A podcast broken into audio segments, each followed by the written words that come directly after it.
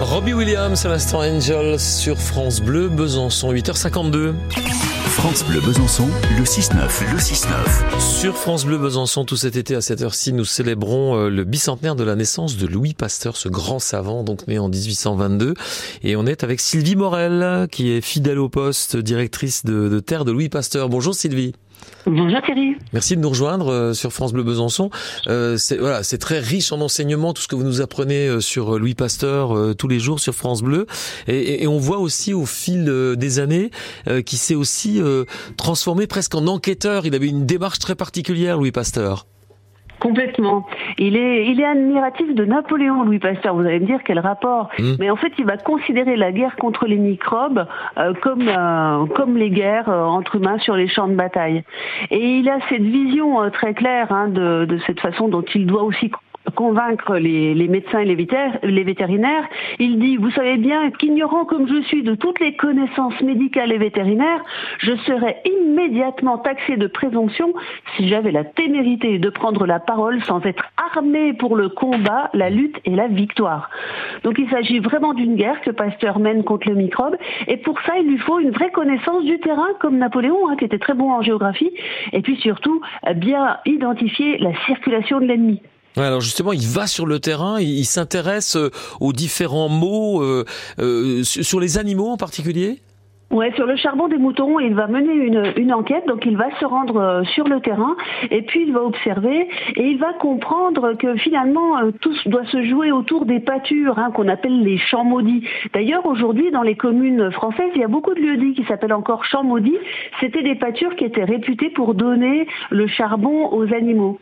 Donc Pasteur va observer ces pâtures et puis il va s'apercevoir que finalement euh, il se passe quelque chose. Hein. Euh, il va essayer de contaminer les animaux en leur donnant des repas contagieux, hein, où il y a du, du bouillon de, de charbon, et il va s'apercevoir que si les bouches des animaux sont blessées avec des chardons ou avec des pailles coupantes, eh bien euh, les animaux s'infectent.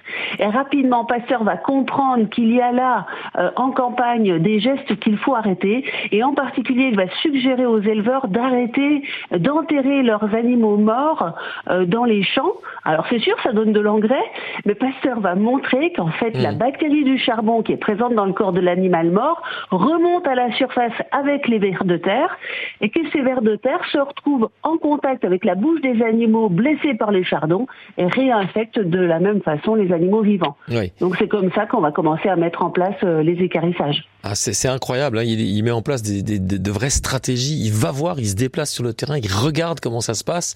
Euh, voilà, c'est quand même euh, quelqu'un qui est, qui est sur le terrain tout le temps. Et, et, ça n'arrête pas. Aujourd'hui, on s'inspire encore de ces euh, découvertes.